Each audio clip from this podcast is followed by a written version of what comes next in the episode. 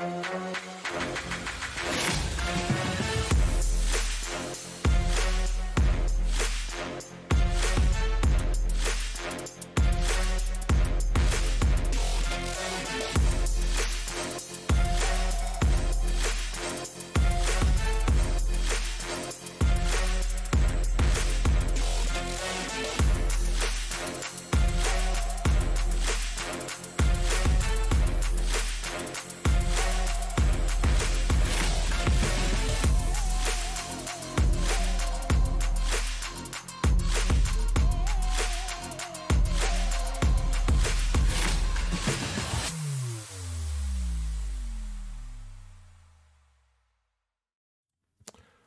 Bonsoir ou bonjour, en fonction du pays de l'heure auquel vous nous écoutez. Je peux dire bonjour parce qu'il y a des gens qui nous écoutent de l'autre côté. Il y en a même des gens qui vont participer, qui sont de l'autre côté de l'océan. Euh, bienvenue euh, pour ce nouvel épisode, épisode 4 euh, de l'autre Coupe du Monde, l'émission pendant laquelle, en gros, pendant une heure, on va débriefer ce qu'il s'est passé aujourd'hui, surtout du côté de nos sélections, les sélections de la planète Hello. Vous en avez l'habitude maintenant. Euh, donc, on va être beaucoup en Asie aujourd'hui et beaucoup du côté des Amériques. On va être en Asie avec un homme souriant parce qu'il est en train de scalper les géants. Et il espère secrètement et il espère secrètement que demain il va scalper un autre géant monsieur Baptiste Mourigal. Salut Baptiste. Salut salut. Ouais on a l'habitude on, aime bien euh, défoncer les Allemands en ce moment. Ah bah ouais ouais et puis euh, c'est Dis donc, c'est une, jolie habitude que vous êtes en train de prendre avec les Allemands. On va en reparler euh, dans un instant en, débriefant cette Allemagne-Japon. Euh, voilà, dans un instant, on, verra après. Et puis on va accueillir euh, l'homme qui est en train de se préparer à coudre sa sixième étoile sur son maillot. Il ne rêve que de ça. Il a un maillot qui peut-être sera collector d'ici peu. Monsieur Marcelin Chamoin, qui est depuis le Brésil, depuis Rio. Salut Marcelin. Salut Nico, salut à tous. Et Marcelin qui n'est pas en rouge et noir, c'est important de le signaler. ça y est, il est passé en mode Coupe du Monde. Hein. Ça y est, c'est bon. Exactement.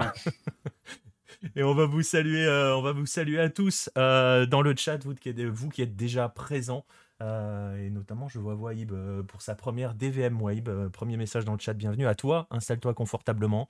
Donc voilà, le principe, il va être simple. On va commencer par débriefer ce qui s'est passé aujourd'hui du côté de nos sélections, en s'attardant un petit peu plus sur les cas japonais, forcément, et, costa-ricains aussi, parce qu'il y aura des choses à dire de leur côté.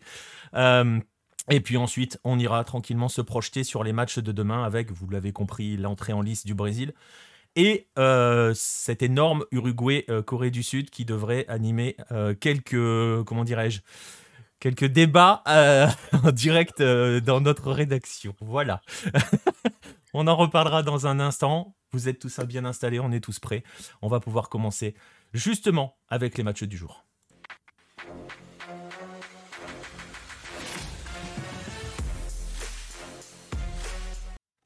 Alors les matchs du jour, on commence à en prendre l'habitude. Il y en avait quatre. Euh, les voici, ces scores. Il y avait, euh, oui, y avait quatre matchs. Donc quatre résultats que l'on vous affiche avec euh, le match nul qui a ouvert la journée entre le Maroc et la Croatie, suivi de cette énorme sensation qu'a été la victoire du Japon face à l'Allemagne. Euh, cette non énorme sensation qui a été la victoire de l'Espagne face au Costa Rica. Il y a pas mal de choses à dire par rapport à l'ampleur du score. c'est une sensation le score. Le score est peut-être un peu plus une sensation, effectivement. Euh, en fait, on en reparlera, mais c'était peut-être ce que l'on craignait à un moment. Euh, peut-être pas que ça prenne cette ampleur-là non plus. Et ensuite, la courte défaite du Canada en clôture de la journée dans le match que l'on attendait tous, hein, pour dire les choses. On n'a pas forcément été déçus, on en reparlera aussi. Euh, on, va, toucher deux mots. Je ne sais pas si vous avez vu les quatre matchs, messieurs. je ne sais pas. Vous avez vu les quatre matchs?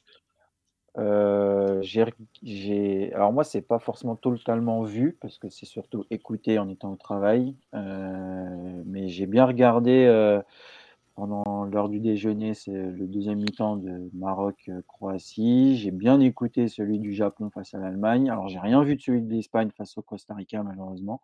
Et par contre, j'ai bien regardé celui de ce soir. Marcelin, tu as, pu, as pu voir parce que toi, ça faisait tôt le premier match là. Ouais, le premier c'est tôt, j'ai rien vu. J'ai vu un peu Allemagne-Japon. Après, je suis parti à la bibliothèque, du coup, j'ai juste vu la fin de, de Belgique, euh, Belgique-Canada.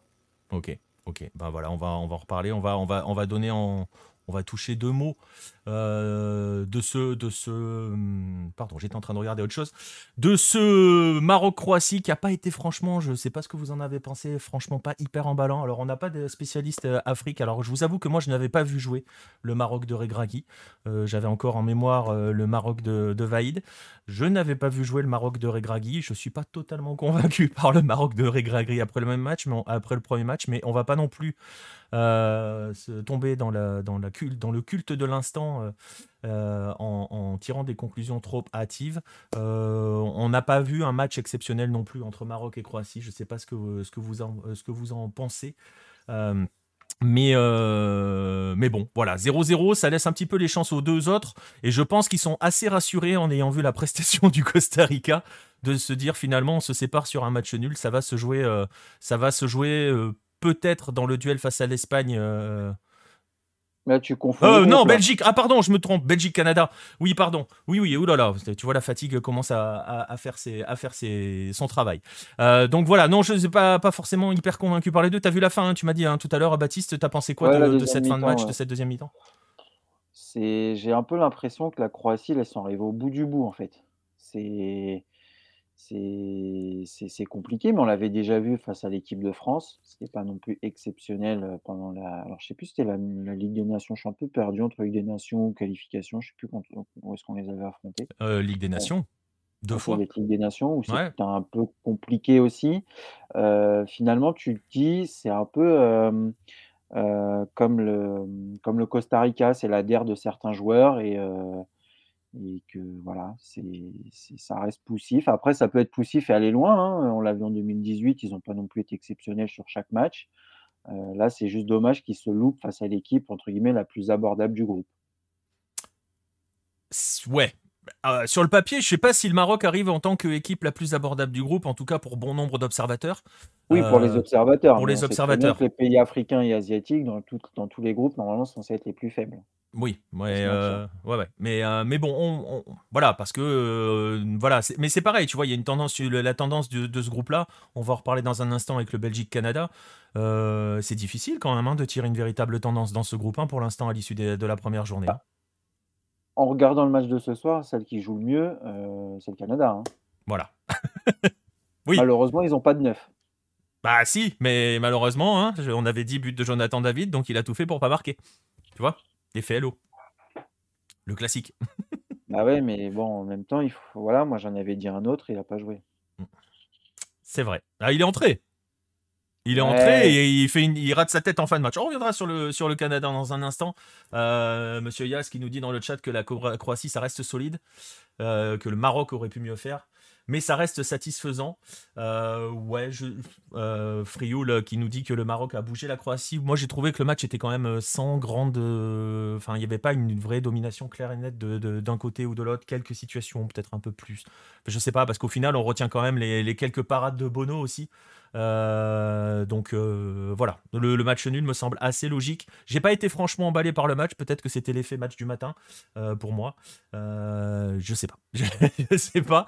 Mais bon, voilà. Donc comment de 11 heures, il est compliqué hein, à se mettre dedans. hein. Bah ouais, ouais, pour nous, ouais, peut-être. Pour les joueurs, peut-être aussi. Ça fait 13 heures hein, au Qatar, hein, c'est ça. C'est ça, exactement. Donc voilà. Et, euh, mais bon, on va pas non plus, on verra, on va pas juger parce que on peut pas non plus juger sur, sur la longueur, la prestation du Maroc parce que je le dis en- ici, personne entre nous, on n'a pas vu euh, le Maroc euh, de Walid Regragui. Donc on est en train de, le- de- de découvrir cette nouvelle version. Il y a quelques joueurs qui ont été rappelés, je sais que ça fait débat. On pense tous par exemple à, à Ziyech. Moi, je suis toujours pas convaincu par Ziyech. Mais bon, voilà, je pense qu'on n'a pas vu un grand Ziyech encore aujourd'hui. Et Voilà. on va devoir se le coltiner à chaque match. On va pas, on va pas taper sur lui, mais il- depuis qu'il a quitté l'Ajax, c'est plus, c'est plus, c'est plus le même joueur. Et Ouais. puis c'est le problème d'aligner un joueur qui joue pas. Et c'est le problème d'aligner un joueur qui ne joue pas. Donc, euh, donc voilà, on attendra la suite pour le Maroc et je sais plus quel est leur, leur match 2 au, au Maroc. Je sais pas si c'est euh, si c'est la Belgique le deuxième match ou si c'est le Canada. Belgique, oui. Belgique, hein, c'est ça. hein. Donc Ouais. euh, ils vont jouer gros sur ce deuxième match. Euh, et on reviendra dans un instant sur la Belgique. Ça peut être. euh, J'espère que ce sera pas le match de 11h. Voilà. Bah, sinon, on se réveille pas. hein. Si- Sinon, ça risque bon. d'être compliqué. Bref. Bref. Courtois va venir nous parler, ça va faire du bien. Ouais, non, on va pas écouter, euh, on va pas l'écouter Courtois. On va passer au match euh, à la sensation du jour, parce que euh, sur la planète Hello, c'est peut-être le match qui a un petit peu retourné tout aujourd'hui.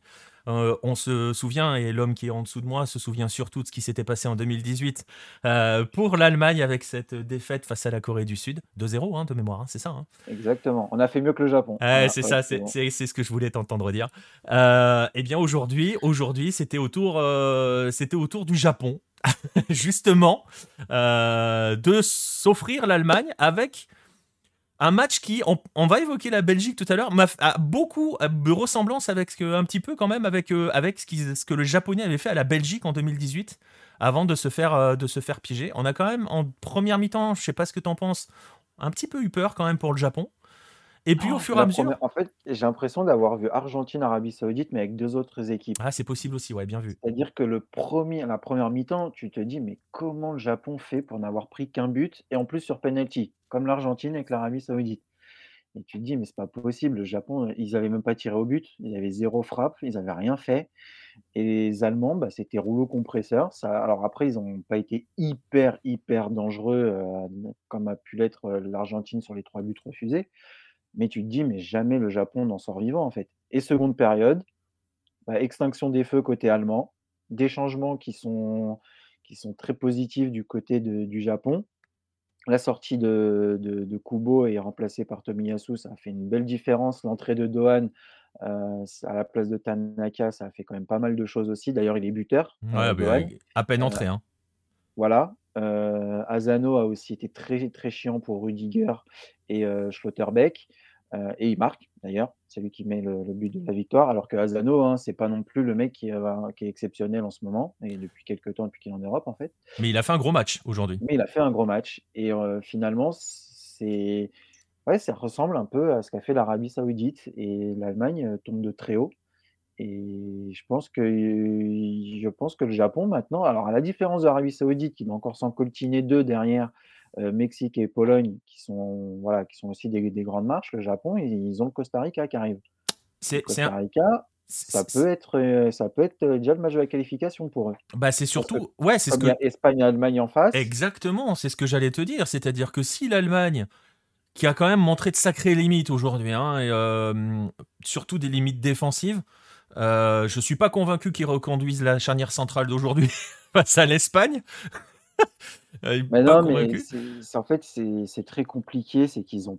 Alors, comme euh, ils l'avaient en 2014, il leur manque un ailier, euh, mais sauf que là, il leur en manque deux, parce que Soule n'est pas un arrière droit, euh, loin de là.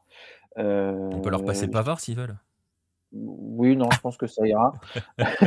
En fait, en en 2014, ils n'avaient pas d'arrière gauche. Là, ils n'ont pas d'arrière droit. euh, et en fait, ils ont un manque à ce niveau-là, ce qui fait que c'est Soule qui joue euh, sur les ailes. Soule, c'est pas un joueur euh, ailier. Et puis, Rudiger, Schlotterbeck, bah, ça n'a pas marché. On l'a vu, hein, Rudiger, il a un peu fait des trucs un peu particuliers. Schlotterbeck, pareil. Ouais, il a, il a même fait des trucs encore plus particuliers que Rudiger. hein. Oui, Schlotterbeck. bah, Schlotterbeck, c'est la première fois qu'il se retrouve à la Coupe du Monde et à être aussi important dans une équipe. hein. La saison dernière, il était à Fribourg. Là, il arrive à Dortmund. euh, C'est un autre, euh, c'est un autre, c'est une autre façon de, de jouer au foot, on va dire, en termes de pression. Euh, voilà, c'est l'apprentissage. hein. Il est encore jeune, Schlotterbeck, donc il faut lui aussi qu'il apprenne. Il a que 22 ans. Voilà, donc euh, ça, ça passe par là. Et puis euh, au milieu de terrain, euh, normalement, Gundogan a fait quand même pas mal de, de cagades pour, pour un capitaine et pour un mec qui est censé être euh, un des piliers. Et qui a mis 2-3 Et tacles à ses coéquipiers en fin de match. Oui, et puis il n'y a pas de neuf. Et il n'y a pas de neuf. Alors ça, ouais, alors ça, pas de neuf. C'est incroyable parce que c'est un truc que je disais à, à- tu vois, c'est un truc que je disais à mon fils. L'Allemagne qui a une tradition des avant-centres, qui Ouais. arrive à une Coupe du Monde sans avant-centre. C'est, C'est Voilà. fou, hein je, je, voilà. tu vois, ça me laisse. Je suis pas, tu vois, j'ai euh, de vrais souvenirs, enfin, tu vois, de, sur la durée de l'Allemagne. Pour ça que je les adore particulièrement et que je me réjouis de la victoire de- du Japon. Mais c'est incroyable d'avoir une Allemagne sans avant-centre. C'est incroyable. Bah, et 2014, ils en avaient. 2018, euh, je crois que 2018, ils commençaient déjà à être en pénurie. Euh, et là, ils en ont plus. Il n'y en a plus. Thibaut Werner est le seul qui peut jouer neuf et c'est pas un vrai neuf. Euh, donc ils en ont pas. Et tu l'as vu aujourd'hui, bah ça, ça fonctionne pas. Dès que, dès que c'est un peu trop regroupé derrière par moment, alors oui, ils ont quand même mis le feu, mais il manque ce mec-là qui puisse euh, être leur neuf. Et Mario Gomez, il est où? Euh, il est où? Enfin voilà, il n'y a pas la relève. Donc, il y a des manques euh, en, en Allemagne, mais il y a surtout le Japon qui a très bien joué les contres et surtout en deuxième période. La première, c'était un peu compliqué, il y a eu ce but refusé, mais ils ont très très bien joué le coup et on, les a vus beaucoup plus intensifier leur course en seconde période. et surtout, oui, c'est ces entrées, en fait, mmh. ces changements qu'a fait Moriyasu Hajime qui ont, qui ont changé la donne du match. Et moi, un truc que je ne comprends pas, c'est que Ritsu, Dohan Ritsu ne soit pas soit pas titulaire dans cette équipe. moi je suis très très fan de ce joueur. Doit, être titulaire, c'est voilà. Mais très, très belle performance. Hein. Je pense que personne ne s'y attendait. Euh, même, même eux, euh, hein, même eux, je pense qu'ils s'y attendaient pas. Hein. Bah oui. Et je, quand on voit la réaction de Moriyasu sur les buts, quand il se prend la tête, où il est comme ça, euh, oh, comme ça, enfin. Presque, il est même presque plus choqué que nous en fait, tu vois, sur le... Bah, oui, et puis en plus ça commence très mal. Enfin, quand tu vois la première mi-temps, ça commence mal et ils s'en sortent. Et non, c'est une très bonne, très bonne chose. Et on peut rêver d'un asiatique qui sort des groupes alors qu'on n'y pensait pas. Et par contre, faut pas que derrière, ils aillent se, se foirer face au Costa Rica. Ça, ça, ça va être la grande. Ils ont vraiment quelque chose à jouer. Ça va être la grande question du Japon, hein, qui a l'habitude de. C'est un peu le Soul des sélections, c'est-à-dire de se foirer au moment où tout est normalement ouvert. Alors Figo dans le chat nous dit que être dominateur aujourd'hui n'est plus suffisant. Ouais, enfin bah, après, il y, a dominé et dominé, hein, parce que le, si l'Allemagne domine la première mi-temps, il n'y a pas non plus 175 000 occasions. Hein. Non, c'est pas des occasions franches. Après, il touche quand même deux fois le poteau c'est quand même, voilà, c'est pas non, non négligeable, mais c'est comme ça. C'est en 2018 face, au, face au, à la Corée du Sud, c'était pareil. Ils avaient archi dominé, puis ils se prennent deux buts en fin de match. Bah là, ils, ont, ils sont tombés de la même façon. Et on va, on va remercier Kevin Parrain pour l'abonnement et euh, BZH Flow 29. Euh, j'imagine que, enfin, je vois de quelle région tu es pour le follow. Euh, bienvenue à vous deux et merci, merci Kevin Parrain. J'aime bien la remarque de, de Harkloon sur la prise sur Moriyasu, un peu choqué, qui se dit putain, mais mes, changements ont marché. Ah oui, c'est un, peu. Parce que c'est vrai que tu l'avais dit, Moriyasu, il fait pas forcément l'unanimité hein, auprès des suiveurs. Mais loin, loin de là, il n'est pas, euh, c'est pas un intouchable. Euh, c'est pour ça que personne n'y croyait en fait. Et même quand tu vois ses premiers choix, c'est surprenant. Euh, mais aujourd'hui, il fait il fait des changements qui impactent tellement le match que tu te dis: «Mais le mec, comment ça se fait?» enfin, Ouais, mais depuis quand? Depuis quand ça change autant? Mais Imagine Paolo Bento qui fait la même demain, incroyable. euh, me chauffe pas pour le moment. non, mais c'est voilà, enfin, c'est un peu, c'est très difficile d'analyser ce match-là parce que c'est comme quand tu analyses l'Arabie Saoudite. Qu'est-ce que tu veux dire? C'est des trucs, tu t'y attends pas, ça tombe comme ça. C'est, on, va dire, ouais, le Japon a gagné son match, mais moi j'ai envie de dire, l'Allemagne, en fait, c'est comme l'Argentine. L'Allemagne et l'Argentine, ils ont perdu leur match. Ils avaient tout entre les mains et ils n'ont pas réussi à aller jusqu'au bout. Et donc les autres, bah, ils se mettent à y croire. une action, ça marque. Une deuxième, bah, ça marque. Et bah voilà. Ah, c'est un peu ce que dit Nostromo, euh, ce que disait Nostromo hein, dans, sur, euh, pour lui euh, dans, dans l'autre chat. Hein. c'est autant le Japon qui gagne que l'Allemagne qui perd. oui, c'est vrai, il faut de ça. mais ouais, mais, mais, mais évidemment, on, on, va pas encore se projeter sur le, les matchs de. C'est dimanche, hein, je crois, c'est ça, ouais, c'est dimanche. Ouais, c'est dimanche. Mais tu le disais, le Japon se retrouve maintenant presque en position d'aller chercher un huitième de finale. Et le truc encore plus fou, c'est que comme c'est Espagne-Allemagne, quand on voit la prestation espagnole, même si on va y revenir, aller un petit peu à, relativiser avec ce qu'il y avait en face, euh, euh, si l'Espagne bat l'Allemagne et que le Japon bat le Costa Rica, le groupe est plié dès dimanche. Oui, c'est ça. Donc euh, le Japon, mais le Japon là est bien parti et tu t'y attendais pas. Mais je pense que même, même si, même si, enfin, le Japon a juste à gagner, il passe. Je pense que même si, euh, même s'il y a, même si l'Allemagne bat l'Espagne, je pense qu'ils vont quand même passer. Mais, mais comme bah, justement, c'est un scénario forcément que qu'envisageait euh, dans le chat. Tu, peux te retrouver, tu peux te retrouver quand même. Si l'Allemagne bat l'Espagne, tu vas te retrouver avec trois équipes potentiellement avec trois équipes à six points. Donc voilà, je, crois. Le, critère c'est quoi? C'est différence de but, hein c'est pas le face à face. Oui, non, c'est différence de but, je crois. Donc ça peut se jouer à ça. Est-ce que le Japon va cartonner le Costa Rica? Bah, ça dépend de ce que va faire le Costa Rica. Est-ce que le Costa Rica se croit déjà en vacances ou pas? Moi, je pense que mentalement, ils y sont plus là, hein. Ah bah écoute, heu, on va en Tu parler, on prends va 7-0 quand tu rentres, heu, en plus tu as visiblement alors j'ai pas vu le match, hein, mais visiblement tu as pas touché un ballon, de ce non. que j'ai compris et Très 85 13 pour 10 80 13 pour ouais. 87-13 ou 83-17, je sais plus, j'ai un Alors peut-être le 3 et le 7. attention parce que la FIFA, ils nous font un truc chelou ça cette année, Oui, heu, ils nous mettent les le pourcentage de ballons en duel. oui. Alors je ne sais pas ce qu'ils considèrent un ballon en duel, mais les pourcentages ça fait plus 100 maintenant. Oui, ça veut dire qu'il est à ni à l'un ni à l'autre. Ouais, bah, il est où alors? Écoute, j'en sais rien. Mais ouais, je crois que c'est ça. Merci Friol, je crois que c'est ça, 83-17. Mais bon, même, euh, avec. euh, non, ben voilà. Donc, euh, mais on va, on, va, on, va, y revenir. Est-ce que tu as eu, est-ce que tu as eu, Baptiste, on va finir sur le Japon là-dessus. T'as eu le temps de voir comment ça réagissait par rapport à, en Asie, euh, par rapport à la victoire du Japon? Ah bah, c'est, heu, c'est la folie, enfin, c'est comme après l'Arabie Saoudite. J'ai vu les vidéos, heu, à Tokyo où les mecs, célèbrent ça, mais ils ils y croyaient pas, mais personne n'y croyait. Donc c'est la folie, c'est ça me rappelle un peu les images qu'on avait vues en Corée après la victoire sur l'Allemagne. C'est la même chose. C'est on a battu les Allemands, c'est quand même une grosse écurie et tout le monde est content, les joueurs sont très contents et moi ce qui m'a fait plaisir, mais après ça c'est parce que j'aime bien la Corée, c'est qu'il y a 2 joueurs du Japon qui sont qui sont potes avec des Coréens, donc c'est, Minamino qui est pote avec Hong Hee-chan parce qu'ils ont joué ensemble à Salzbourg et Kubo qui est pote avec, heu, Lee Kang-in parce qu'ils ont joué ensemble à, à Mallorca la la saison dernière. Ils sont très potes dans la vie visiblement et les mecs ont dit: «On espère que ce qu'on va ce qu'on a fait va va les aider eux à réaliser aussi un exploit demain et on va les encourager demain». Donc c'est un retentissement parce que les les les Coréens veulent aussi faire la même chose. On parle beaucoup de ce qu'a fait l'Arabie Saoudite, de ce qu'a fait le Japon, donc ça leur donne eux aussi envie et heu, non, en Asie, on tout le monde est très content, personne ne s'y attendait, heu, même l'AFC, heu, tweet comme des malades, Ah «Oh le bah. Japon», heu, et cetera, donc c'est la folie, c'est la folie. Et on en revient, hein, on en revient aussi parce qu'il y avait quand même pas mal de Japonais hein, dans le stade. Euh, on en revient à ce qu'on disait aussi l'autre jour, hein, même si c'était pas les mêmes proportions euh, avec euh, la victoire de l'Arabie Saoudite. Quand l'Asie joue chez elle, c'est bizarre, elle a des résultats. Alors oui, mais on n'est pas en Asie. On est en Asie de l'Ouest. Et, et- et sois gentil avec eux, ce sont eux qui dirigent l'AFC. On est Euh, plus au Moyen-Orient qu'en Asie, c'est vrai, oui, c'est vrai. sur ce continent asiatique, mais heu, c'est l'AFC et c'est vrai que beh, a après en 2014, le Japon, heu, ils ils avaient commencé, ils avaient mis une rouste à la Colombie quand même, hein? C'est vrai. En vrai. 2018 pardon, en 2014, 2018. C'est vrai. C'est C'est vrai. 2014 où ils sont tous passés à travers là.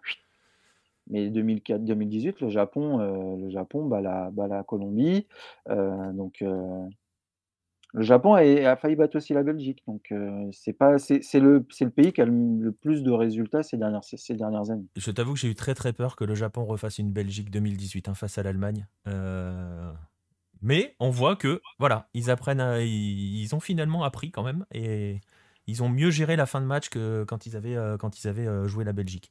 Bref, on verra ça, on suivra ça donc forcément dimanche pour le Japon. Euh, merci à Yepablito pour le follow. Euh, on verra. Et com- encore une fois, il y a pas péril en la demeure pour l'Allemagne, hein, Non, comme l'Argentine, c'est qu'un 1er match. Alors certes, il y a l'Espagne qui se profile derrière, mais heu, c'est ça, c'est la coupe du monde. c'est ça. Si l'Allemagne, parce que on le rappelle et euh, ça a été dit aussi dans le chat, mais c'est vrai que si l'Allemagne s'impose face à l'Espagne euh, dimanche, euh, elle va quasiment s'entrouvrir euh, une place en huitième parce qu'on les voit, on voit pas le Costa Rica aller taper l'Allemagne derrière ou alors euh, voilà. Même si je suis d'accord avec Red le Rouge qui nous dit que l'Allemagne c'est un peu la décadence du foot moderne, le fait de jouer sans attaquant. Oui, Eh beh, qui qui les a tués à votre avis? Il s'appelle Pep Guardiola. Non, mais c'est vrai, mais oui, mais lui qui oui, d'accord. heu, 109, heu, au Bayern, mais ça, c'est un long débat, on n'est pas là pour ça parce que nous, on n'est pas sur l'Europe, mais depuis, heu, depuis l'époque, heu, Guardiola au Bayern et qu'il jouait 109, bah, il y a plus de 9. Il y a plus de 9 allemands. Ça. n'existe plus. Non, non, mais on, on- on est d'accord. Et d'ailleurs, l'Espagne, euh, bah, l'Espagne, c'est pareil, euh, n'a pas- n'a joué aujourd'hui 109. C'était Asensio. Alors, l'avantage qu'ils ont, c'est qu'ils ont joué le Costa Rica. Et ils ont Morata quand même, ils ont un vrai 9, Oui, mais il n'était pas titu. non. Non, mais ils en ont un quelque part. Ils en ont, mais ils les Les font pas Allemands, forcément en jouer. ils c'est pas en première, en en Et, première division, quoi. et Morata entre quand il faut, euh, bah voilà, quand il faut euh, s'amuser un petit peu en fin de match. euh, on va passer justement sur ce, sur ce, je sais pas si on doit dire ce match. sur ce massacre en règle qui a été ce Espagne-Costa Rica. alors moi j'ai tweeté, hein, le Costa Rica avait prévu de garer le bus, ils ont laissé les fenêtres ouvertes.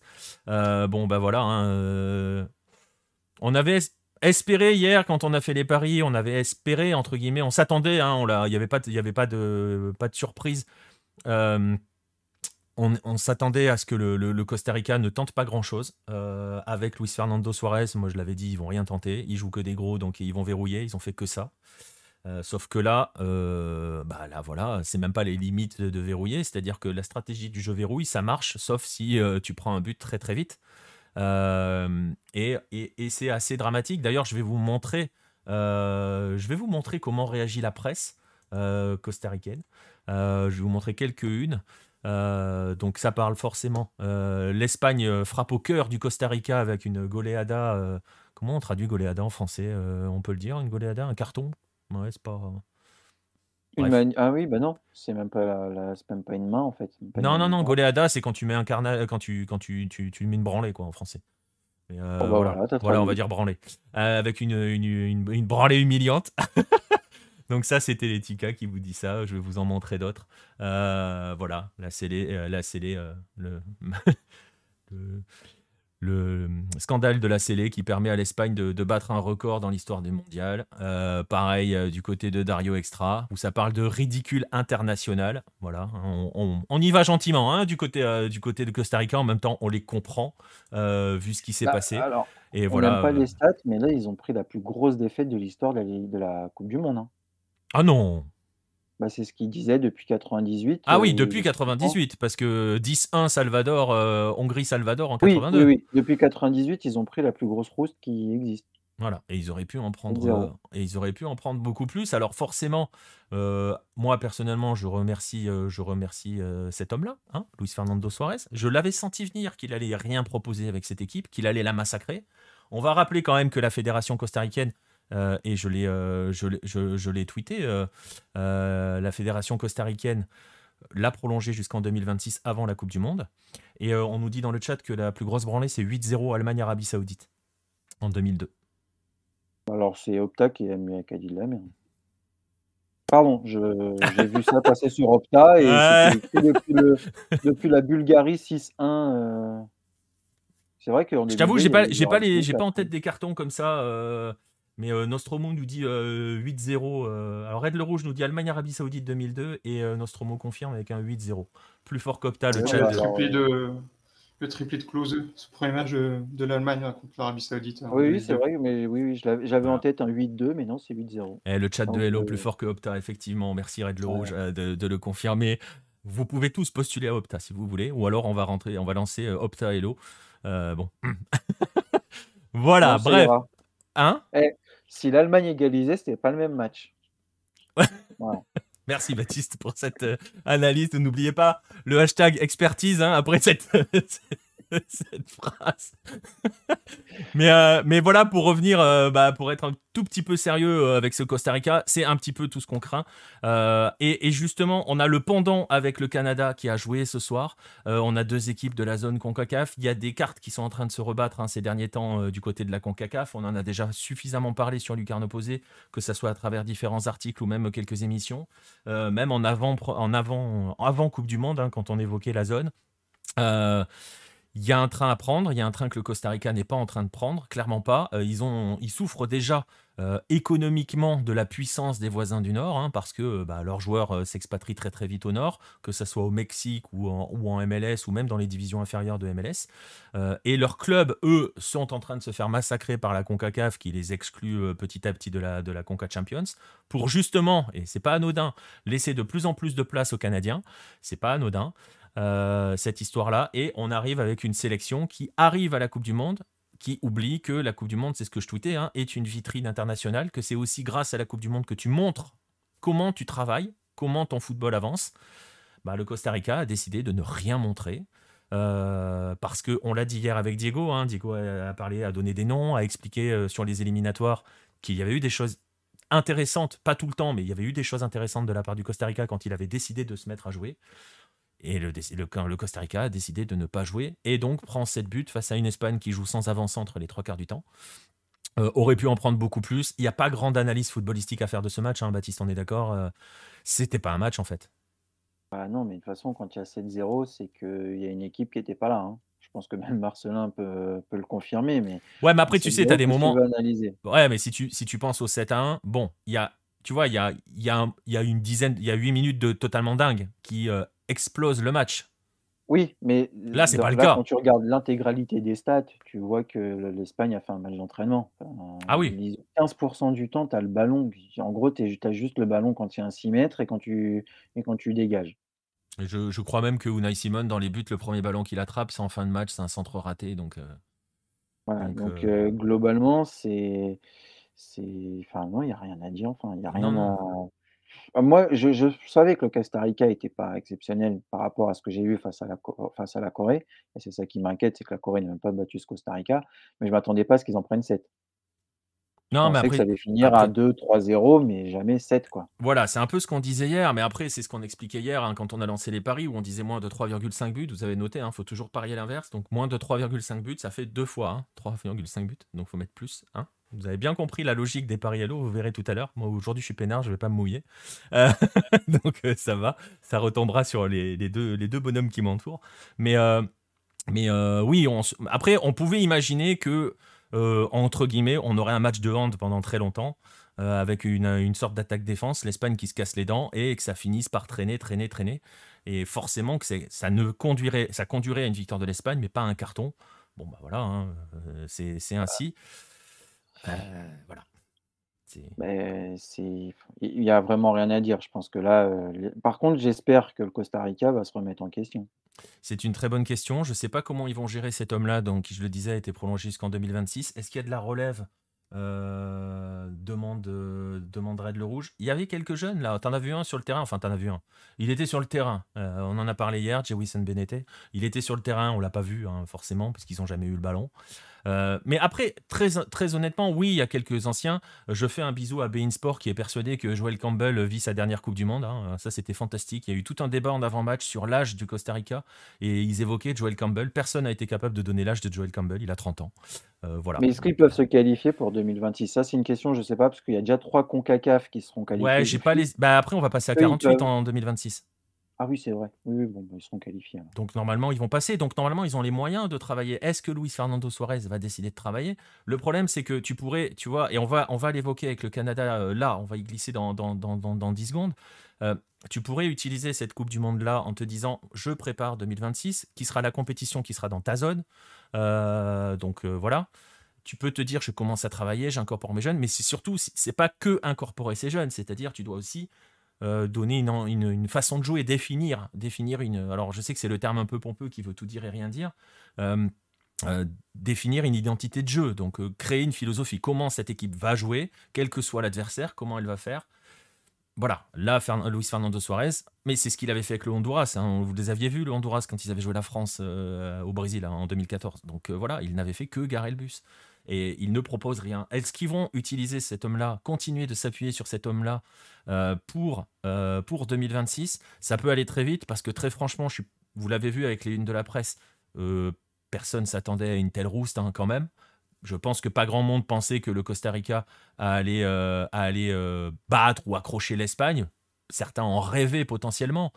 Mais, mais 7-0, vous avez vu les unes, elles sont très très virulentes. Il y a quelques commentaires de suiveurs du football euh, costaricain, euh, de journalistes et de consultants qui sont très très violents envers la sélection après cela. Euh, voilà, le dernier, dernier tour de piste, on en a évoqué hier, c'est le dernier tour de piste de la génération 2014 pour une, grande majorité d'entre eux. C'est en train de, de tourner au convoi mortuaire, quoi, hein, concrètement. Et, et malheureusement pour eux, il y a cette image-là qui va être écornée et il y a le fait qu'on ne prépare rien quand les autres, sont en train véritablement euh, de préparer. Ouais, c'est peut-être un peu le Sam Allardyce, euh, je t'avoue, je sais pas trop. euh, moi, le foot anglais, je suis pas des masses. Mais, euh, mais voilà, c'est un garçon qui verrouille. Voilà. Je pense qu'on a fait à peu près le tour sur le Costa Rica. Un truc à rajouter, Baptiste oui, juste en fait, Opta, c'était la, la plus grande victoire de l'Espagne en Coupe du Monde. C'était pas la plus grosse victoire de la Coupe du Monde, de l'Espagne en Coupe du Monde. Voilà. Donc je, je, je- c'est moi qui avais mal, mal lu le, le tweet de Opta. Voilà, donc tu pourras t'excuser grandement auprès Je d'Opta. m'excuse auprès d'Opta.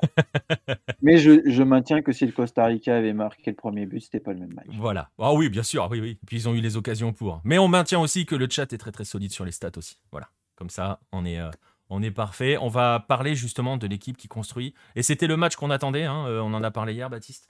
Euh, ce Belgique-Canada. Et là, pour le coup, un, peu, un peu décevant quand même.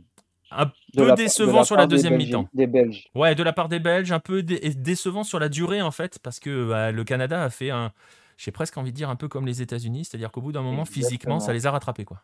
Ils ont, cr- ils ont craqué physiquement. Ils n'ont pas réussi à, à réaccélérer au moment pour euh, achever les Belges, qui eux, pour le coup, euh, nous ont fait une euh, bah, dans la continuité de, des, des Pays-Bas, des Allemands, des Argentins. Ils sont arrivés en tongs. Prépare-toi, Marcelin. hein, La prochaine qui arrive en tongs, c'est le hein. Ah mais les Havaianas brésiliennes sont solides. hein. Ouais, mais eh, franchement, les, équipes qu'on considère grandes équipes, à part l'Espagne et la France, bah, la France a fait 15 minutes en tongs, l'Espagne non, mais globalement, ils arrivent tous en tongs hein, en ce moment-là dans les matchs, hein, sur le début. hein. Après, je... Ça va aux. Brésiliens, ouais, les tongs, c'est bon. ouais, ça leur va bien, ça leur va bien. Après, euh, les Argentins te diront que Maradona en 90, il est en tongs tout le temps, sauf pendant les matchs. hein, donc, euh, Ouais, mais tu t'attends pas, enfin, tu t'attends pas à ce qu'une équipe qui a un De Bruyne au milieu n'arrive pas à toucher un ballon au milieu, quoi. De Bruyne a fait un match horrible. hein. Ah oui, bah, l'action où il, il décale pas euh, Tillmans euh, sur la droite et qu'il Ouais. essaye d'envoyer Carrasco, alors là, euh, tu t'attends pas à ça de sa part, en fait. Non, Là, clairement moi, je pas. voyais le but. hein. Je voyais Ouais. le but tout de suite. Et c'est lui qui, qui le prend pour lui. Alors que le Canada, alors eux, ils- aucune pression, comme les États-Unis, on y va, on joue au foot, euh, et on n'arrive pas à finir les actions. Mais, euh, mais, mais voilà, alors là où on est content, et c'est là où je veux un petit peu en venir sur le parallèle avec le, le Costa Rica, même si les forces en présence sont pas tout à fait les mêmes, hein, il y a vraiment un effectif euh, beaucoup, plus, euh, beaucoup plus solide côté Canada, mais voilà, on a ce mélange, on a quelques jeunes sur le terrain, euh, et on a, on est, Nostromo le dit dans le chat, mais c'est c'est aussi cela, c'est cruel, mais ils apprennent, ils payent leur manque d'expérience, parce que très vite, on a compris, le penalty, le penalty, il est arrêté par Courtois, mais il est quand même très très mal tiré par Alfonso Davis. Euh, Il y a aussi ces histoires de penalty qui sont pas sifflées en faveur euh, du Canada en première mi-temps, mais tu sais très bien, tu le sens très bien que s'ils ne confirment pas leur temps fort, ils vont se faire piéger.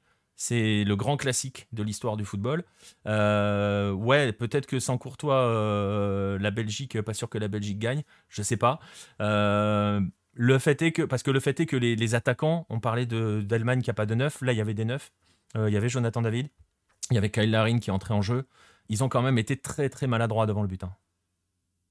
Bah oui, et alors, et on, enfin, il n'y est pas, pas Blito qui demande pourquoi c'est Alfonso Davis qui les tire. Bah, en fait, Alfonso Davis, de base, c'est un attaquant. C'est pas un, un arrière, euh, un arrière gauche comme le fait le Bayern. À la base, il est censé jouer euh, euh, ailier gauche. Donc, c'est un attaquant, donc ça peut être logique, c'est lui qui les Et tire. il est attaquant dans cette formation. hein. Et il est attaquant dans cette formation. D'ailleurs, il a toujours été attaquant, euh, même quand il était en. Alors, je sais pas s'il a joué en MLS, lui. S'il a joué en MLS. Euh, Alfonso Davis. Où il est passé très ouais. jeune et il n'a pas du tout joué du tout. Euh, Mais il a été formé, au, au- en- il était formé comme un attaquant. Et, euh, et c'est vrai qu'ils ont très mal fini les actions. C'est là, là où je voyais un petit peu euh, euh, les Sénégalais.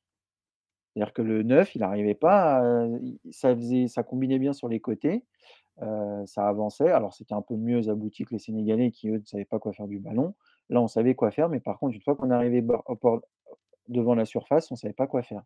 Et, euh, en fait, à chaque fois, c'était un mauvais geste. David qui doit décaler sur la droite, son coéquipier qui est tout seul, bah, il se retourne, il frappe, elle est toute pourrie, elle est dans un défenseur. ouais. C'était incroyable. et euh, tu es, tu es, tu devrais vraiment là, là, là pour le coup. Attention à toi, Baptiste, parce que Alfonso Davis, euh, l'Omerca nous le confirme dans le chat. Premier message, bienvenue à toi. Euh, il a joué en MLS, il a joué au Whitecaps. Tu sais, ce superbe club euh, basé à Ah, Vancouver. bah, tu vois, tu vois, tu vois. Mais, mais moi, quand je regarde les Mais Whitecaps, c'est je vrai, c'est vrai. Maintenant, je m'en souviens. et Il était devant, il était devant au Whitecaps. Il était dans- devant là dans ce couloir. Oui, bah, il a toujours été euh, Hmm. attaquant. Mais ça a été une surprise d'ailleurs c'est quand le. Bayern l'a fait jouer euh, latéral. hein.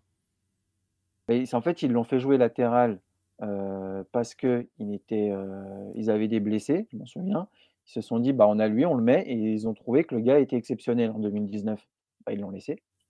c'est vrai qu'en 2019, il est très très bon sur son, sur son côté. Ouais, ouais, ouais. Donc, ils l'ont laissé et il gagne la Ligue des Champions l'année d'après. Hein.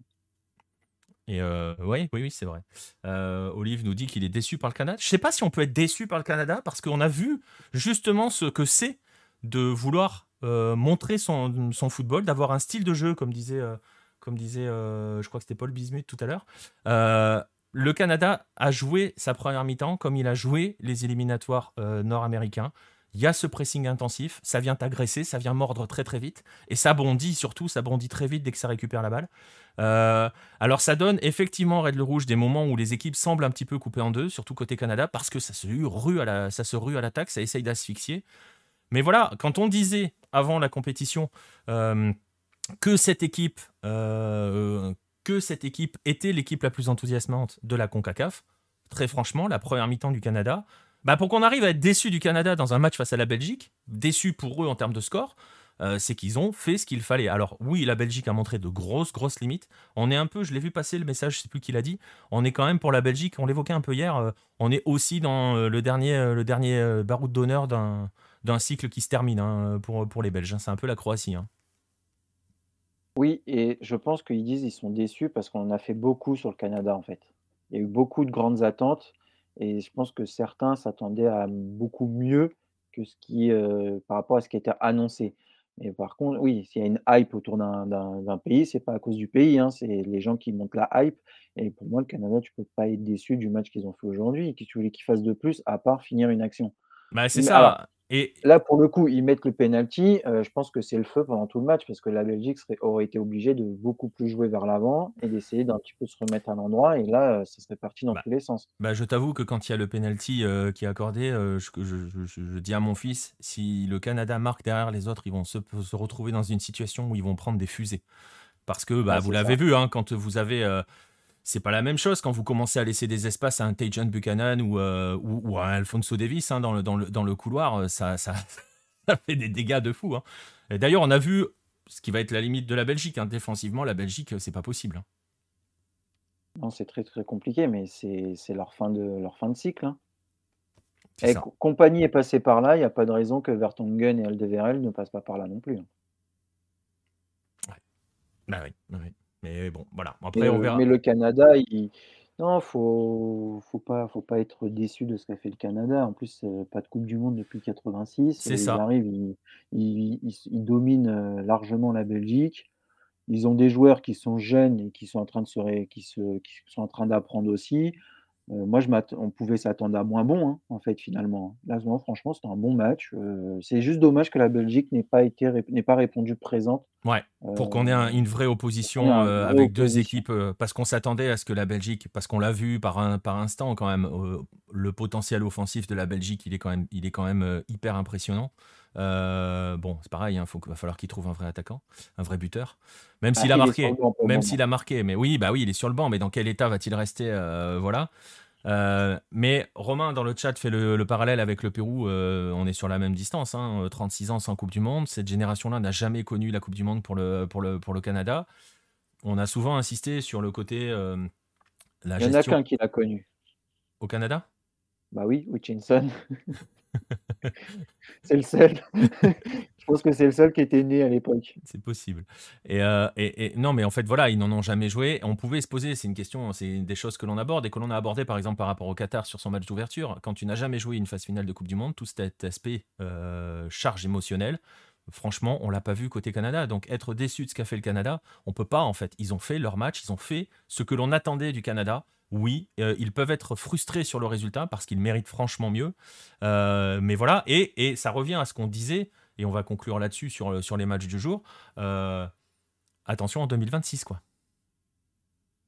Oui, et il faut que ça perdure jusqu'en 2026. C'est long 4 ans. Hein. C'est long 4 ans, mais là pour le coup, on n'est pas dans un. Tu vois, c'est la question qu'on se pose par exemple sur l'Équateur, où on se dit si ça se continue à travailler comme ça, 2026, ils vont être normalement meilleurs que là. Moi, je les attends plus sur 2026 si ça travaille vraiment. Euh, parce qu'on sait comment ça marche en Amérique du Sud. Là, au Canada, entre euh, le projet Erdman euh, qui chapeaute toutes les sélections, qui chapeaute les sélections de jeunes aussi, hein, quand même.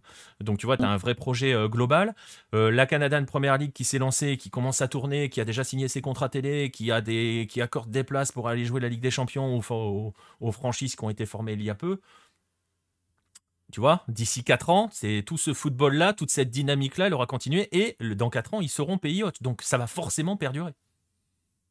Oui, mais après, tes joueurs qui sont stars aujourd'hui, dans 4 ans, tu ne sais pas ce qu'ils vont devenir. Ça, on est d'accord. Mais tu en auras peut-être fait émerger d'autres. Voilà. Mais bon.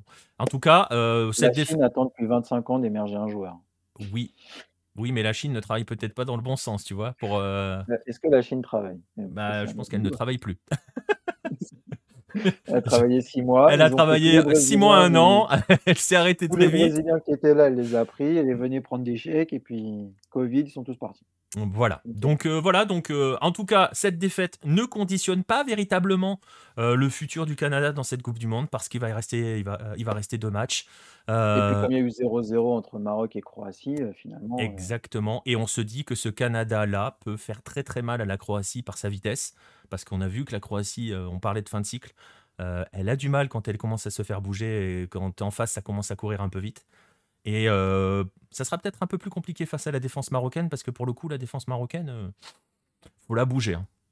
Ouais, mais tu vois, si, le, si nos, nos chers amis marocains euh, arrivent à bouger la Belgique, ils peuvent se, peuvent se mettre à rêver et à sortir. Hein. Exactement. Donc, euh, donc, voilà. Euh, ça peut, être très intéressant. Ça peut être très intéressant. On s'attendait à ce que ce groupe-là soit un groupe hyper intéressant. Voilà, on y est. Les écarts sont très minimes. Euh, vivement la suite et on espère donc que, que ce Canada continuera d'avancer. tout reste possible, comme dit Nostromo, avec plus de percussions et d'impact. Moi, je pense qu'il faut suffit juste de finir les actions. S'ils arrivent à finir les actions, voilà. C'est un détail, mais, c'en est pas un. Hein. Mais, mais attends, dans deux secondes, je, je coupe tout. Euh, il, a, il a joué euh, Mislav Orsic aujourd'hui, là? Euh, il est... Non, il n'était pas Il est rentré en jeu. Il est peut-être rentré. joué, il a joué aujourd'hui. Donc, on a un joueur de Kelly qui a joué aujourd'hui. Et ça, en dehors d'une équipe de la Corée, ça, ça a souligné. Voilà, il est toujours ramené à l'Asie. Il est incroyable, ce mec. Attends, Mislav Orsic, c'est juste un mec incroyable. Il a une carrière qui est dingue. Il me fout des buts à Chelsea. Le mec, il a, il a fait la majorité de sa carrière en, en Corée, quoi. C'est fou. Et voilà, voilà. Toujours, toujours la Corée. Hein. On finit toujours par retomber sur la, sur, sur la Corée. C'est qu'il y a quelque chose. Le Brésil n'est plus la place forte du foot. Voilà, c'est ça. Bah justement, on va y aller au Brésil dans un instant. Euh, pour répondre à Red Le Rouge, euh, est-ce qu'elle est plus, euh, est-ce que vous ne trouvez pas que cette Coupe du Monde est plus intéressante que prévu? Moi, je la pensais très, très intéressante de prime abord. aussi parce qu'il y a quand même quelques sélections. Alors, je, je sais que c'est particulier de dire ça en disant qu'on trouve ça intéressant pour cela, mais on savait aussi qu'il y a certaines grosses sélections qui allaient arriver dans des états de forme un peu bizarres. Euh, voilà. Attention à la question. Hein. Plus intéressante que prévu. Mais ne, ne, l'avons-nous pas rendue inintéressante par les polémiques qu'on a créées autour? Ça, c'est fort possible. Et que finalement, une Coupe du Monde, ça reste toujours intéressant. Et que Coupe du Monde, on regarde même 2018, il y a toujours des surprises. Et on s'aperçoit. C'est ça. Je t'attends pas à ce que l'Allemagne se fasse taper euh, par euh, qu'elle gagne pas face à la Suède, qu'elle perde face au Mexique, qu'elle perde face à la Corée. Là, pareil, tu t'attendais pas en 2018 qu'un tel faisait ça, machin. Donc c'est et là une Coupe du Monde, il y a toujours des choses. Et là, on se retrouve au jour 4. L'Argentine s'est fait taper par l'Arabie Saoudite, l'Allemagne s'est fait taper par le Japon, le Canada a bousculé la Belgique. Voilà, on est on est bien, on est bien. Et, et on a renvoyé l'Australie en Océanie. Donc euh, franchement. en 4 jours. on, a fait, on a fait beaucoup de choses quand même. Bref, voilà. Ah, attends, Marcelin, il est, en panique, il est plus bien. Je, sens, je vois sur son visage. non, non, regarde la sérénité brésilienne. On va, on va les aborder, euh, ces Brésiliens. Rappel donc des résultats du jour 0-0 Maroc-Croatie. Victoire du Japon face à l'Allemagne. 7-0 pour l'Espagne face au Costa Rica.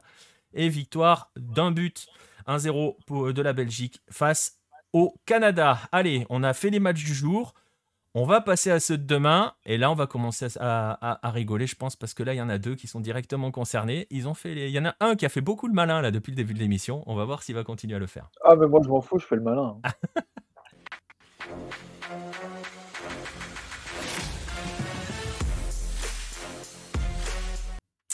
Alors le programme de demain, justement, je vais vous le montrer. Il est là. Ça va démarrer avec toujours le match de 11h, qui est le match le plus euh, passionnant sur le papier. Euh, Suisse-Cameroun, même si, même si il va être, il va être intéressant ce Suisse-Cameroun. Euh, si, si, On bien de l'équipe qui a perdu face à l'Ouzbékistan, hein, c'est ça Oui, bien sûr. Mais, et une équipe que son président de fédération voit championne du monde d'ici quelques semaines, hein, quand même. Donc voilà, hein, si vous n'avez pas lu entre les lignes, on parle du Cameroun. Hein, voilà. Donc, donc voilà, ça va se poursuivre avec Uruguay, Corée du Sud, le match qui va déchirer la rédaction de Lucarno Posé. Enfin non, qui va déchirer deux personnes à la rédaction de Lucarno Posé, parce que je pense que les autres, on va regarder ça de loin, tranquillement. on va rigoler. on est donc à la veille de ce match-là. Baptiste, côté Corée du Sud, euh, bah, la question est simple. On est dans quelle disposition à la veille du match? Quelles sont les, dernières infos et les dernières tendances par rapport à ce match? Alors, les dernières infos, c'est qu'il n'y a finalement plus qu'un blessé. Euh, c'est Wang Yishan qui ne jouera pas. Euh, il n'est pas remis de sa blessure, c'est la cuisse. Son Heung-min, lui, par contre, sera là. ça a été annoncé aujourd'hui. Donc, il a rejoué, il a retouché le ballon de la tête. Donc, visiblement, ça, ça tient. il n'est pas gêné par son masque. Il y avait juste un peu la, transpiration quand il arrivait au Qatar, parce qu'il les a essayés d'abord à Londres avec Tottenham et la transpiration le gênait au début, mais il arrive à voilà, ça, ça, le, le dérange plus trop maintenant. Il arrive à s'y habituer. Donc il sera, il sera prêt. Il est en forme physiquement puisque c'était juste une fracture du visage, donc il n'a pas d'autres pépins musculaires. il, est, il est en forme et Kim Jin-soo, qui lui était aussi blessé, qui n'avait pas participé à tous les matchs avec l'équipe, lui aussi devrait être là. ça a été annoncé par Paolo Bento en conférence de presse aujourd'hui. Donc, à part Wang Yishan, le groupe au complet. Paolo Bento a dit quelque chose que, alors encore une fois, je suis d'accord avec lui, mais ça c'est ça c'est ce qu'il avait déjà dit avant de prendre l'avion pour le Qatar, c'est qu'ils n'ont pas de pression. En fait, eux n'ont aucune pression parce qu'ils n'ont pas l'habitude de sortir de la phase de, groupe. Euh, il n'a pas tort, 2014-2018, ça ne sort pas. Euh, donc, il n'y a pas de pression sur les joueurs. Et euh, ils sont complètement libérés. pour eux, ceux qui ont la pression, bah, c'est l'Uruguay. Et il n'a pas tort, c'est l'Uruguay qui a des quelques prétentions dans cette Coupe du Monde et qui va donc jouer avec peut-être, comme les autres, un frein à un moment donné, alors que la Corée, rien à perdre. Et, et les, joueurs sont, assez confiants. Alors, ce ils sont confiants parce que leur groupe travaille bien. Ils sont au Qatar depuis quelques temps. Ils sont ensemble depuis, depuis la fin du, mois d'octobre pour ceux qui jouent en Asie. par contre, ce qui me fait peur, c'est que Jean Gouillon, qui alors pas celui de Fribourg, mais celui qui joue à Al-Sad, donc au Qatar et qui connaît donc bien le pays, a dit que l'une de des armes principales de la Corée, c'était les, les coups de pied arrêtés. OK, donc ça veut dire que l'ambition, c'est on va on va essayer de chercher un corner, on va essayer de chercher un coup franc et on va essayer de marquer là-dessus. Ça, c'est ce qui me fait peur. Ça rejoint aussi les propos de Son qui dit qu'il considère toujours son équipe comme la plus faible. Alors non, il va peut-être falloir arrêter, tu pas la plus faible. Je pense qu'avec le Ghana qui est derrière toi, tu pas la plus faible du groupe. Donc moi, ce qui me fait peur, c'est qu'ils vont se mettre à jouer, comme le petit pousset et qu'en fait, on va juste voir des Uruguayens qui vont avoir le ballon et qui vont faire une attaque-défense. Et, ah. attendre, et, les, Coréens vont essayer de partir en contre-attaque, ce qu'ils ont fait en 2018 en fait. Voilà, concrètement, c'est ce qu'ils ont fait en 2018. Et c'est ça qui peut être, euh, qui peut être compliqué. Après, est-ce que c'est pas aussi du discours, tu vois, juste avant le match, pour essayer justement bah, d'évacuer la pression de quand tu sais le, côté on se place, on n'est jamais favori, il n'y a pas grand monde qui arrive en abordant un match en disant on est favori. Euh, oui, mais ça, c'est le problème, c'est que c'est la posture depuis trop, trop longtemps. C'est-à-dire qu'ils se positionnent jamais comme bah, nous, on va essayer de, euh, de, euh, d'être les plus forts, de, de prendre le ballon, de jouer dans un jeu. Et Paulo Bento, en fait, refuse toujours le jeu. Donc, c'est quand, quand il a une grosse équipe face à lui, je pense que Marcelin peut en témoigner, quand il a vu le un Brésil, Corée, Corée du Sud, bah, la Corée touche pas le ballon, en fait, il laisse le ballon aux adversaires et comme ils savent pas défendre, bah, ça finit toujours en rousse. Donc moi, j'aimerais bien, ils ont le meilleur buteur de première ligne, ils ont un joueur qui c'est pas c'est pas un tocard, euh, Son Heung-min, ils ont ils ont des joueurs qui jouent en Europe, ils ont voilà, ils ont des armes et j'aimerais bien qu'ils utilisent l'Uruguay, ils ont aussi des joueurs qui jouent en Europe, mais ils n'ont pas que des joueurs qui jouent en Europe, comme la Corée du Sud. Donc à eux aussi de d'évoluer mentalement et de et de passer un cap. Et, par, et autre, avant, on va finir sur la partie Corée, parce que je pense que tu as des choses à dire sur l'Uruguay. Ouais, deux, trois. Le, ce qui va être bien aussi, et là c'est en dehors du terrain, c'est que la ville de Seoul a accepté que le match soit diffusé dans la ville. donc je vous rappelais rapidement, suite à ce qui s'est passé à Itaewon, toutes les festivités avaient été annulées et le groupe principal de supporters qui s'appelle les Red Devils, heu, on ne les invente pas, hein, heu, a fait une demande à la ville de Séoul pour organiser, heu, demain une diffusion du match sur écran géant. Ça a été accepté, donc ça va se faire au Gang Square, qui est la plus grande avenue, en Corée du Sud. Heu, je vous invite à aller regarder, c'est juste magnifique, hein. C'est une avenue qui est superbe avec le palais impérial au fond, la statue de Sejong, heu, au milieu, l'inventeur du du Hangul, l'ancien empereur de la Corée. Heu et donc là, ils vont installer un écran géant, ils vont regarder, ils attendent jusqu'à 10 000 personnes. Par contre, il y aura une sécurité de dingue Ouais. parce que voilà, ce qui s'est passé à Itaewon, c'est encore dans les mémoires, il y a une enquête et cetera. Il y a des gens qui sont arrêtés, des responsables qui sont trouvés parce qu'il en faut. C'est pour éviter ce qui s'est passé avec le avec le Sewol il y a en 2014 et donc ça fait du bien de voir ça. Les Coréens vont pouvoir savourer la la coupe du monde, donc attendre jusqu'à huit dix 8 000 à 10 000 personnes sur ce sur ce sur cette place. Ça va être quelque chose d'assez beau à voir et si ça se passe bien, ils espèrent, heu et même si le match est bon et que ça se passe bien en termes de sécurité, de pouvoir le refaire, heu, sur les autres matchs et même peut-être de faire beaucoup plus de choses que uniquement diffuser le match. Ouais, le match sera à 22:00 donc c'est une heure où ils ont quitté le travail, heu, même s'ils travaillent beaucoup, là, ils auront quitté, donc ils attendent du monde et ils vont pouvoir vivre une vraie, coupe du monde et peut-être pouvoir essayer de passer à autre chose et être de surmonter le traumatisme qu'ils ont vécu en à Halloween. Et petite question, heu, est-ce que tu as des infos sur, heu, le nombre de Coréens qui sont présents au Qatar? Il y en il y en a? On on a il des y en a pas mal, heu, alors j'ai pas les chiffres, mais il y en a pas mal, parce qu'il y a une, heu, il y a il y a beaucoup d'ouvriers, coréens qui y sont, et il y a beaucoup d'expats, qui sont, qui sont là-bas, donc il devrait y avoir pas mal de monde dans le stade. Ouais, c'était la question c'était la question cachée, hein, parce que je sais qu'en Uruguay, ça grogne un peu, on en parlera dans un instant, mais heu, donc il va y avoir il va y avoir une une une normalement, on s'attend à une jolie, heu, masse, heu, coréenne? Oui, alors après, est-ce que ça sera autant que l'Arabie Saoudite? Non, Non? mais il y aura quand même, pas ma pas mal de monde. Un peu comme les Japonais qui étaient Ouais, assez ça. nombreux, je pense que ça sera dans dans ces eaux-là, surtout que, en général, pour le pays, même s voilà, c'est le pays, on se déplace, donc il y aura, heu, il y aura du monde et heu, il devrait y avoir du bruit dès que, Son Heung-min touche le ballon. Ouais, c'est ça. J'imagine qu'en Corée du Sud, c'est pas forcément le match qu'on attend le plus. Le match qu'on attend, c'est, Son contre Ronaldo. Ah oui, ah bah celui-là, mais puis Son contre Ronaldo, Paulo Bento contre le Eh Portugal oui! et Paulo et Paulo Bento, son dernier match avec le Portugal, c'était en 2002 face à la Corée du Sud. Donc c'est, c'est superbe comme, heu, comme image. Son dernier match à la tête de la Corée du Sud, ce sera contre le Portugal. Bah non, puisque vous allez lui dresser une statue puisqu'il va se qualifier pour les huitièmes. Alors là, alors je tiens à Toujours rappeler l'enthousiasme coréen de Baptiste. que que je fais le malin, machin, que mais demain, moi je vais pas rire. Moi demain, je vais me marrer, hein. Je vous le dis tout de suite, la Corée va perdre, je vais moi je vais rigoler parce que c'est prévisible. Par contre, si la Corée gagne, je pense que Jérôme ne vient même pas à l'émission de demain. On verra. Écoute, on on verra, mais j'aime bien votre capacité, heu, Marcelin m'a fait la même, heu, avec les paris, on en parlera tout à l'heure. Cette capacité à essayer de déclencher des effets halo, comme pour se rassurer. Oui, heu, la Corée va perdre. Vous verrez le pari de Marcelin Ah aussi, si, genre pour pour s'offrir une victoire tranquille, il parie un truc, voilà. C'est bien bah les gars, c'est bien. attends, même Ça toi marche tu sais pas. que la Corée va perdre. Même toi tu le penses, tout le monde le pense, Oui, moi je le oui, mais si je le dis, c'est mort, vous gagnez, donc donc je dis plus rien moi, c'est terminé, je ne dis plus rien. Mais effectivement, Romain, il risque d'être infernal si la Corée gagne, parce qu'il fait genre, mais voilà, on connaît le bonhomme. Euh, déjà, l'AFC mar- marche sur le monde, etc., etc. Euh, voilà, on va, on va, y- Eh, 2 victoires. Perso deux personne à victoires. part l'Europe n'a fait 2 victoires.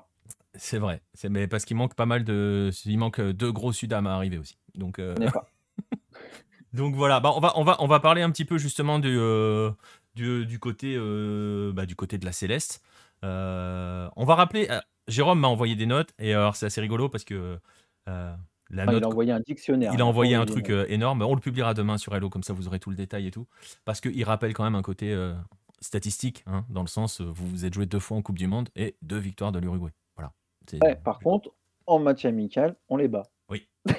Donc Eh, mais j'ai alors tu peut-être pas connu ça parce que tu es plus jeune, mais j'ai connu une époque où le où toi, en en tant que supporter français, j'étais champion du monde des matchs amicaux. Voilà et heu, ça marchait pas aux coupes du monde, hein. bah non, bah non.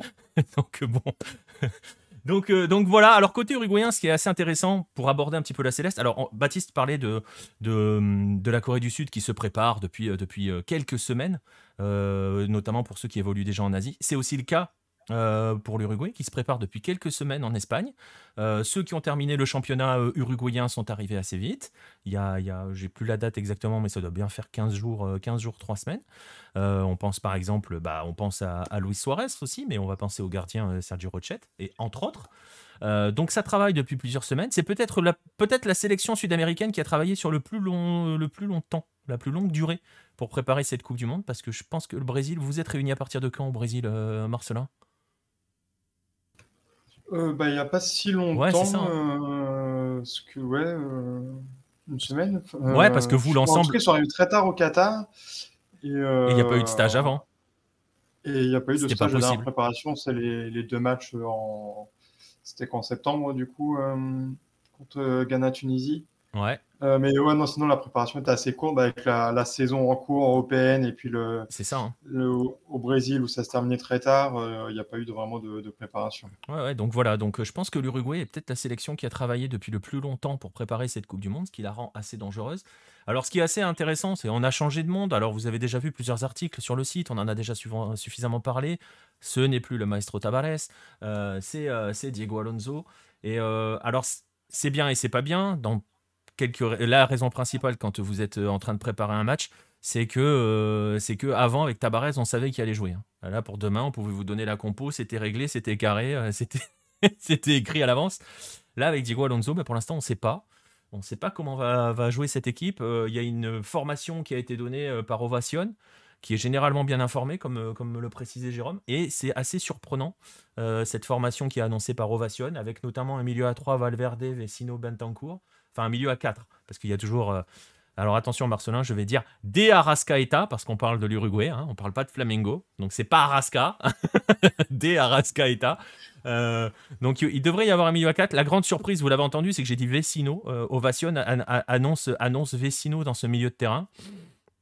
ça n'a jamais vraiment trop marché. Et puis surtout, Pedistri avait pris la place dans le couloir et avait montré, avait vraiment pris pour le coup la place dans le couloir. Euh, donc à voir. On n'a pas vraiment la compo. je vais vous renvoyer vers l'article qui sera publié demain matin, justement euh, avant le match, euh, qui a été écrit par Jérôme. On, on aura peut-être d'autres infos d'ici là. on aborde le match avec confiance. par contre, l'Uruguay, c'est pas dans la c'est pas dans l'ADN uruguayen. L'Uruguay n'arrive pas en se prétextant favori de quoi que ce soit. Donc, ça n'a jamais été le cas. Il y a eu une conférence de presse de Diego Alonso assez intéressante, assez longue. Euh, et il n'y a pas de. Voilà, c'est toujours à l'uruguayenne, dans la grande humilité. Euh, et voilà, il y a des espoirs, mais euh, pour l'instant, ils attendent le match, le de, de, demain, même si, même si, même si forcément, c'est une équipe qui est toujours, toujours ambitieuse. Ça sera demain. C'est à quelle heure déjà le match 17 14h. 14. 14h. 14. Donc Et j'ai bien aimé ce qu'il a dit. Il a dit on se concentre pas sur notre adversaire, mais on se concentre sur nous et ce qu'on sait faire. Ouais. Et ça, moi, j'aime bien. Mais c'est vraiment, tu vois, après, c'était déjà. Tabarez s'adaptait pas forcément beaucoup à son adversaire. Il était même très dans son système à lui. Alonso est arrivé avec des idées. On parlait d'idées avec Luis Fernando Suarez. Voilà. Diego Alonso, quand il est arrivé, il avait des idées, il savait comment il voulait que son équipe joue. Il a fait quelques changements hyper, euh, importants parce que c'était vraiment quelque chose de nouveau pour l'Uruguay. On pense à Araujo qui était dans le couloir, à Pellistri justement. On verra s'il jouera demain. Euh, il a sorti plus ou moins Cavani. Bon, alors on peut se dire que Cavani s'est sorti euh, plus ou moins tout seul, mais voilà. il a travaillé devant pour trouver une paire complémentaire, enfin pour trouver la personne complémentaire avec Suarez. Ça devrait être Darwin Nunez normalement. Donc il a vraiment travaillé sur ce qu'il voulait lui, il a, réinsufflé, il a insufflé un nouveau souffle à cette équipe-là. Euh, la fin des éliminatoires, hein, euh, je pense que tu les as vus aussi, euh, Marcelin, l'Uruguay sur la fin des éliminatoires, ils finissent par terminer tranquille alors qu'à un moment ils sont en danger. Hein. ouais, je me rappelle déjà plus des éliminatoires. non, mais c'est ça quand on survole. Le mec, alors pour le coup, les Brésiliens ont terminé les éliminatoires en tong. mais ils n'ont pas perdu. Mais voilà. c'est pour, tu vois, Baptiste, ils peuvent jouer en tang, les Brésiliens. Donc... Euh, Et ça, pour le Brésil, c'est quand même long, les, éliminatoires, 18 euh, matchs. Euh, ouais. Où il n'y a pas trop de suspense. c'est vrai qu'elle est quand même assez longue, cette, cette phase. C'est ça, euh, c'est ça. Donc voilà, donc ça sera le match de demain à 17h, à 14h, je vais y arriver. Non mais on va y arriver, on va y arriver. 17h, ça sera Portugal-Ghana. C'est un, horaire qui est parfait pour les deux pays en plus, non? Eh ben ça fait du 10h du mat, ça fait du 10h du mat, 10h du mat en Uruguay. Donc c'est bah, les gens pour que les deux pays puissent regarder. Les gens sont au taf, donc les gens vont pas travailler. Voilà. Oui. En Corée, ça fait quoi? Ça fait 22h. 22h. Donc en fait, soit tu le mettais à 11h et les Uruguayens ils dorment, soit tu le mets euh, à 14h et là c'est à peu près acceptable pour tout le monde. Voilà, bon, voilà. Ben, ça sera donc, euh, ça sera donc euh, demain à, 14h. suivra Portugal-Ghana et suivra l'entrée en lice de ceux qui... Ils vont bientôt pleurer. Alors, Nostromo vient d'écrire dans le chat que se passerait-il au cas d'un supposé Brésil-Corée du Sud en huitième? Vous en avez un léger aperçu. Déjà, c'est impossible. Parce que le Brésil ne sort pas de son groupe. Bref, voilà. On va parler du Brésil, hein, quand même. Euh, le Brésil qui prépare son entrée en lice demain. On avait évoqué la dernière fois que la dernière fois que tu es venu, Marcelin, euh, comme quoi, pour l'instant, il n'y avait pas véritablement de fièvre mondialiste qui montait. Est-ce que ça y est, à la veille du match, ça y est, on peut dire que le Brésil est passé en mode Coupe du Monde? Oui, ça a commencé même euh, dimanche avec euh, l'ouverture de la Coupe du Monde, où on voit plus de maillots jaunes dans les rues.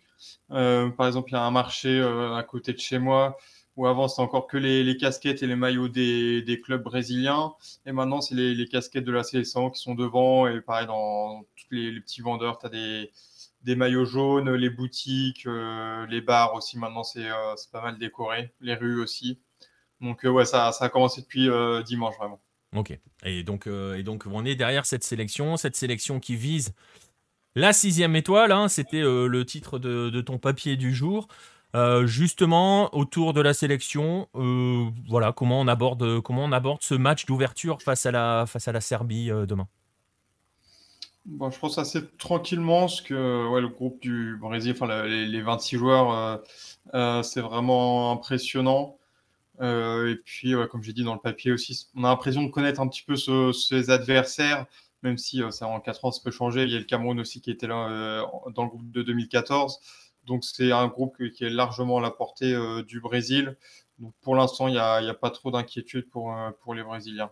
Il n'y a pas trop d'inquiétude. Et alors, je le disais à l'instant, euh, avec l'Uruguay, euh, Sos Diego Alonso, on on ne sait jamais trop qui va jouer le lendemain. Généralement, avec le Brésil, on le sait très vite. Euh, on sait comment va jouer ce Brésil demain Oui, même si Tite n'a pas annoncé officiellement sa, composition, ça devrait être un, 4-2-4. C'est la, vraie question avant. si, si met soit Fred au milieu pour un 4-3-3 et, Paqueta ou Neymar un peu plus en, en ailier gauche, ou un 4-2-4 avec seulement Paqueta euh, et Casemiro au milieu.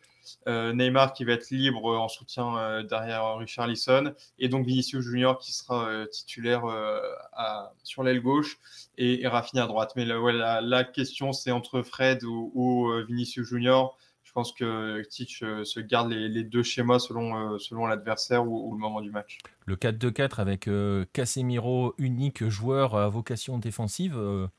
Waouh face à la Serbie. Waouh Il est très offensif, même si après, euh, euh demande aussi aux, latéraux de, revenir vers le, milieu, vraiment vers le, cœur du jeu, pour qu'il y ait un, troisième homme euh, au milieu de terrain. On serait plus sur un 3-3-4 du coup. Ce qui est quand même, ouais, ouais, ce qui reste quand même une formation. ce qui est très euh, offensif, le 3-3-4, il est, il est offensif, ouais. Ah ouais, alors Friou nous dit que la seconde composition, c'était celle alignée contre le, euh, le Ghana au Havre. Ouais, sauf que là, c'est pas le Ghana, c'est la Serbie quand même. On sait que voilà, hein, ça, ça joue au ballon quand même la Serbie. Il va falloir le contrôler, notamment le milieu, le milieu serbe. Euh, donc ouais, ça, ça, serait quand même assez surprenant hein, de la part de Titch d'avoir une formation aussi offensive. Hein. C'est pas le genre de la maison, lui qui vante l'équilibre. C'est ouais, pas le, genre effectivement. Après, c'est vrai qu'il a testé ce, schéma-là sur les, deux derniers matchs et euh, on verra ce que ça donne euh, en, Coupe du Monde. Euh, mais je pense qu'il veut voir aussi un peu comment ça peut fonctionner offensivement sur après les, autres matchs où on verra comment ça se passe. Mais si tu es mené, par exemple, je pense qu'il veut avoir aussi ce, ce, schéma en tête pour pour amener un peu plus de danger offensivement. Mais après, il a dit quand même que le, en conférence de presse qu'il avait l'équilibre de, l'équipe, donc même en, jouant dans ce 3-3-4, on va dire, il espère quand même avoir cet équilibre au milieu de terrain surtout. Est-ce qu'en en Brésil, c'est une question sérieuse, hein, il n'y a, pas de, a pas de vanne, est-ce qu'on n'a pas une appréhension par rapport à ce qui s'est passé avec les deux autres favoris du, mondial, parce que c'est quand même.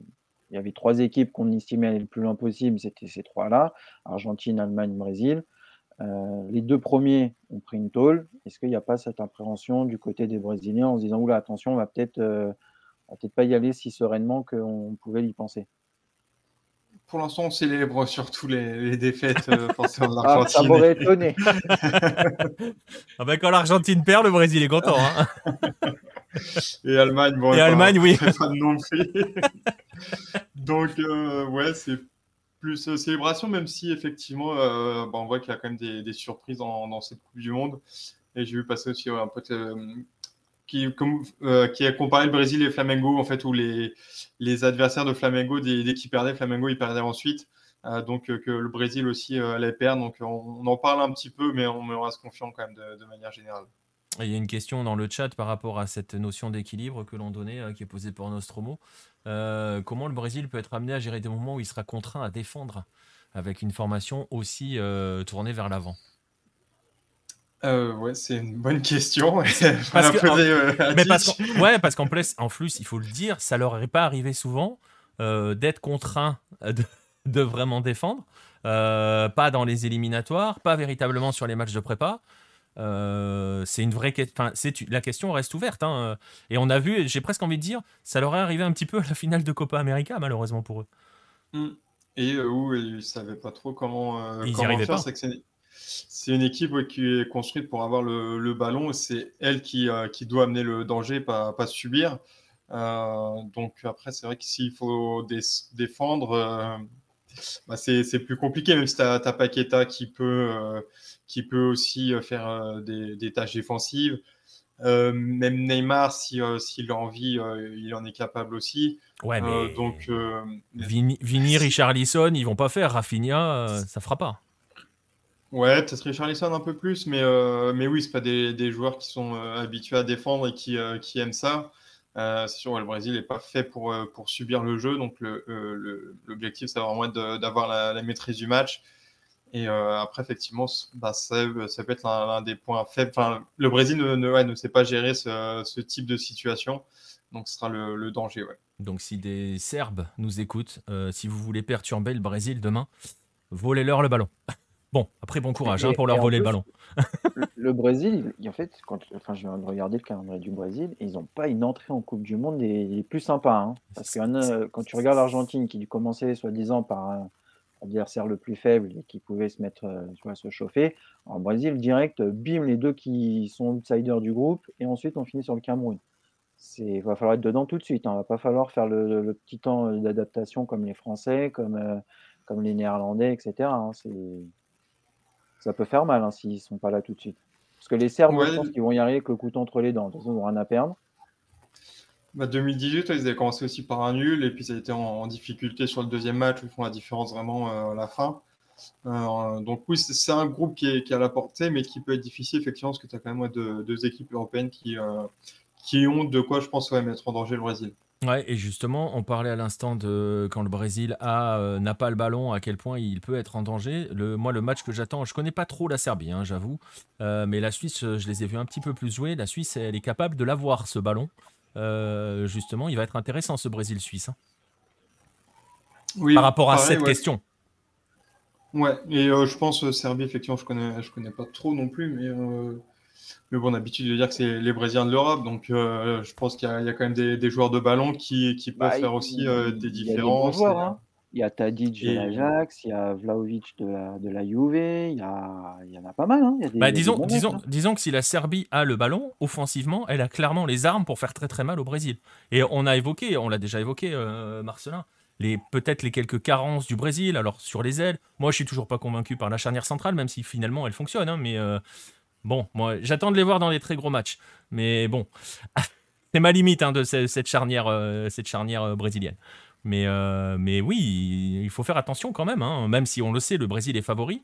Attention quand même. On en est conscient de ça au Brésil? Ou pas du tout? Non, je crois pas.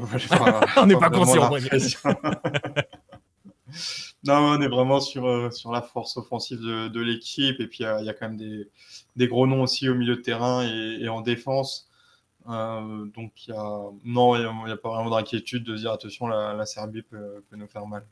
j'ai l'impression. Le Brésil est déjà. Est déjà euh... Oula, ma question est bizarre. Il n'est déjà pas sorti des Brésil, voilà. Et, ah, j'arrive pas à le dire cette question, mais tu l'as bien dit. Voilà. Est-ce que le Brésil s'est déjà fait sortir en, groupe? Euh, bah, Tu as 66 du coup. Ouais. Euh, et sinon, euh, bah, après 34, ils perdent, mais euh, au bout d'un seul. Bah, 30 aussi, ils perdent premier tour. Ouais, mais il n'y a pas vraiment de groupe, groupe là. 30, 30 un groupe? Ouais, si, 30 un groupe, ouais, c'est vrai. 34, ils perdent direct, mais c'est huitième demi-finale tout de suite.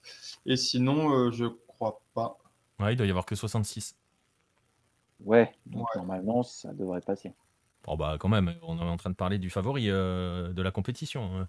Eh, pep, l'Argentine et l'Allemagne. Après, je. Ouais, moi pour moi, l'Allemagne n'était pas favorite. Mais euh, voilà, pour moi, c'est des Argentine et Brésil. Mais euh, voilà, on verra bien. on verra bien. Je vous remontre le programme une dernière fois. Suisse-Cameroun à 11h, Uruguay-Corée du Sud à 14h, Portugal-Ghana à 17h.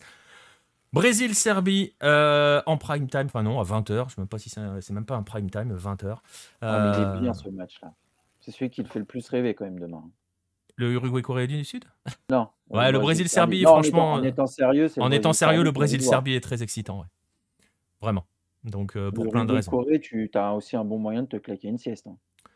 Pas sûr. Il y a des matchs de l'Uruguay d'il y a 4 ans. Oui, mais c'est plus l'Uruguay d'il y a 4 ans. Donc, oui, voilà. c'est la même Corée qu'il y a 4 ans. Voilà mais c'est plus le même Uruguay. Voilà, on verra. Réponse demain, on débriefera cela demain à 22h. On va pouvoir euh, conclure cette, euh, cette émission, ce quatrième épisode de l'autre Coupe du Monde. On était un petit peu plus long que d'habitude, mais bon, voilà, on avait le temps ce soir, donc on est bien.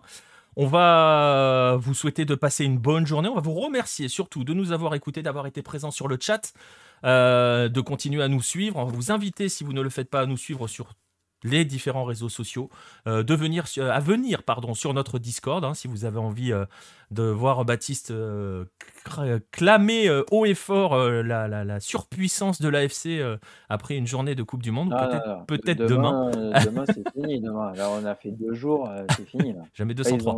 on a pété le quota. Jamais 203. Et Marcelin, dans les, dans les paris, a fait un jamais 203 sur le Brésil qui prend un but. Hein. Donc attention. un jamais 203.